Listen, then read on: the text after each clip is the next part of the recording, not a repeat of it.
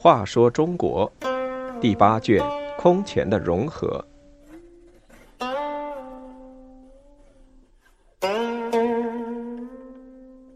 九十二，北魏名臣崔颢。崔颢是北朝汉族氏族的代表，官至司徒，权势显赫。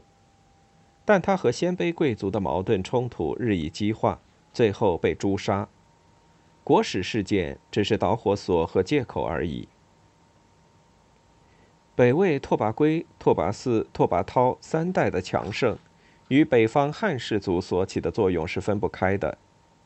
而汉氏族的代表是崔玄伯、崔浩父子。崔浩的祖籍是清河东武城，即今山东武城西。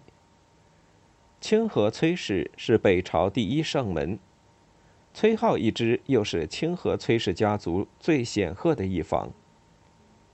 崔浩祖上历任高官，其父崔玄伯原在苻坚慕容垂处为官，后被拓跋圭所俘。拓跋圭与他谈话，觉得十分投机，便委以重任，与张衮同掌机要。北魏国号的“魏”也是出于他的建议。崔颢少年时就勤奋好学，博览经史，懂得天文、阴阳、历法。拓跋圭时任著作郎，拓跋嗣时拜博士祭酒。崔颢参与军国大谋。朝廷的礼仪制度和诏书等多出自其手。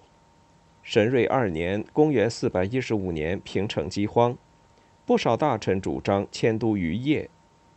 崔颢反对，说：“中原总以为拓跋世居广漠之地，名处无数，号称牛毛之众。如让部分人南迁，恐怕住不满诸州之地。再加上水土不服，必使中原人看出破绽。”柔然入城需进攻，则将生食俱损。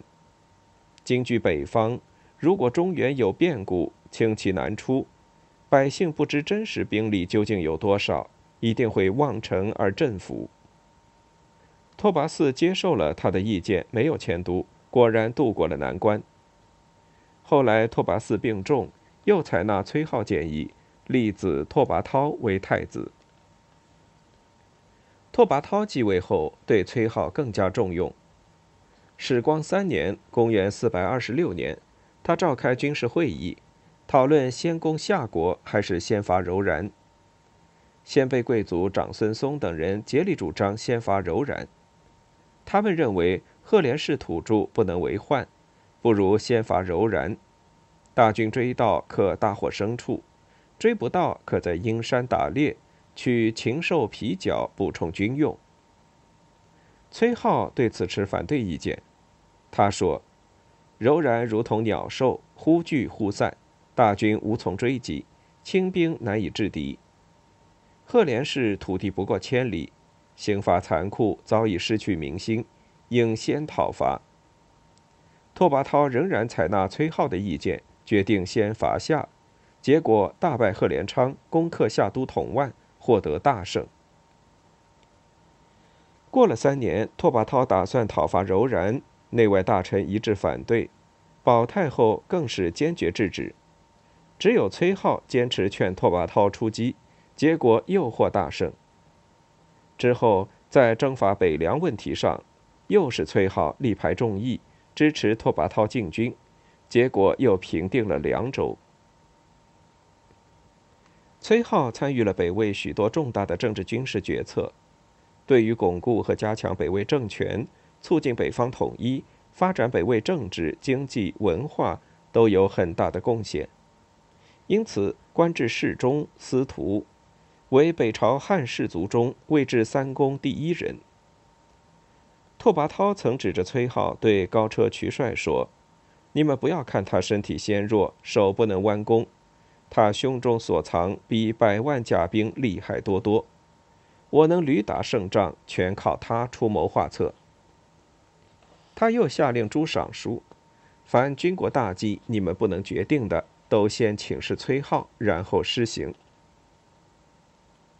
崔浩是对北魏政权起过重大作用的三朝元老，但却在太平真君十一年（公元450年6月）被太武帝杀掉了。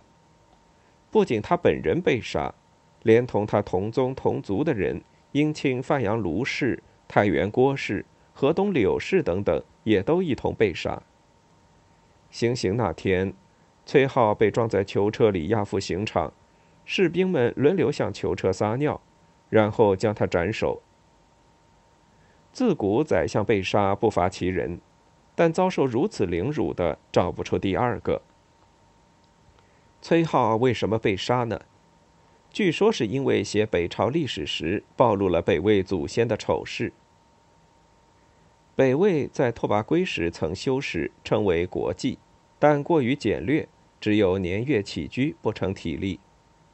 神禄二年（公元429年），太武帝拓跋焘命崔浩与其弟崔览继续修国史，出成三十卷，为编年体。太延五年（公元439年），平北凉之后，又命崔浩续修，由中书侍郎高允、散骑侍郎张伟协助。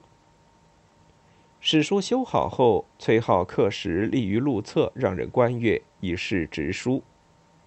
其中对北魏祖先的一些丑事，如扶秦灭代、石一剑逃阴山被其子弑君所害等史实，都直言不讳。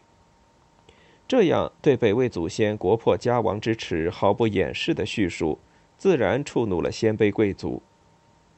他们纷纷向拓跋焘告发，拓跋焘也很气愤，就兴起了一场文字狱。但是问题并不仅仅因写史而被杀这么简单。同样参加修史的高云等人并未因此遭祸，崔浩的亲戚并未参加修史却无一幸免。其实崔浩之死另有隐情，国史只不过是导火线而已。据南朝的史书《宋书》记载，说拓跋焘元嘉二十七年（公元450年）南侵时。崔浩图谋反叛北魏，密有意图谋泄被诛。这一点并不可靠，因为崔浩虽然具有汉民族意识，但他为鲜卑统治者出谋划策是忠心耿耿的。再说，当时世家大族阶级意识高于民族意识。刘裕出身寒门，是崔浩被高门大族所轻视的。如却因反叛被诛。北魏史书无需为之隐晦，南朝史书的这种说法实际上不过是虚张声势。还有一种说法是崔浩与其主要政敌拓跋焘之子公宗拓跋晃有矛盾。拓跋晃信佛教，号奉道反佛，佛教徒与鲜卑贵族联合害他。这种讲法有一定道理，但也不是主要原因。崔浩被杀的主要原因是鲜卑贵族与汉氏族的矛盾。这种矛盾除了民族偏见、文化差异之外，在经济上主要是对劳动力的争夺，在政治上主要是权力冲突。汉氏族希望分享更多权力，而鲜卑贵族则害怕他们权力过大，于己不利。崔浩是汉氏族利益的代表。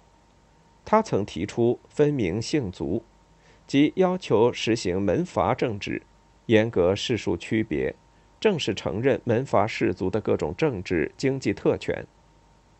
鲜卑贵族靠军功起家，并无显赫门第可以自诩。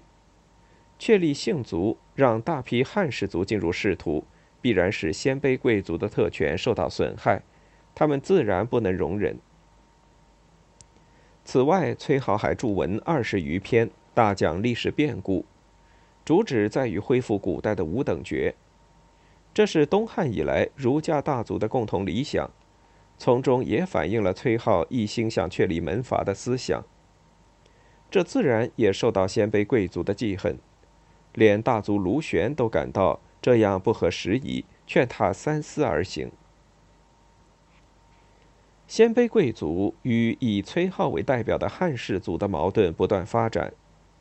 太武帝拓跋焘感到不能不限制汉氏族，于是就以国史为借口，发动了这场北魏一代的大狱。崔浩事件使北方汉氏族受到沉重打击。这以后，高宗、显祖两朝不敢再无限制引用汉氏族。但是，由于社会阶级矛盾越来越尖锐，鲜卑贵族仍需要与汉氏族结合，以巩固其统治。因而，四十年后，崔浩提出的建立门阀，终由孝文帝付诸实施了。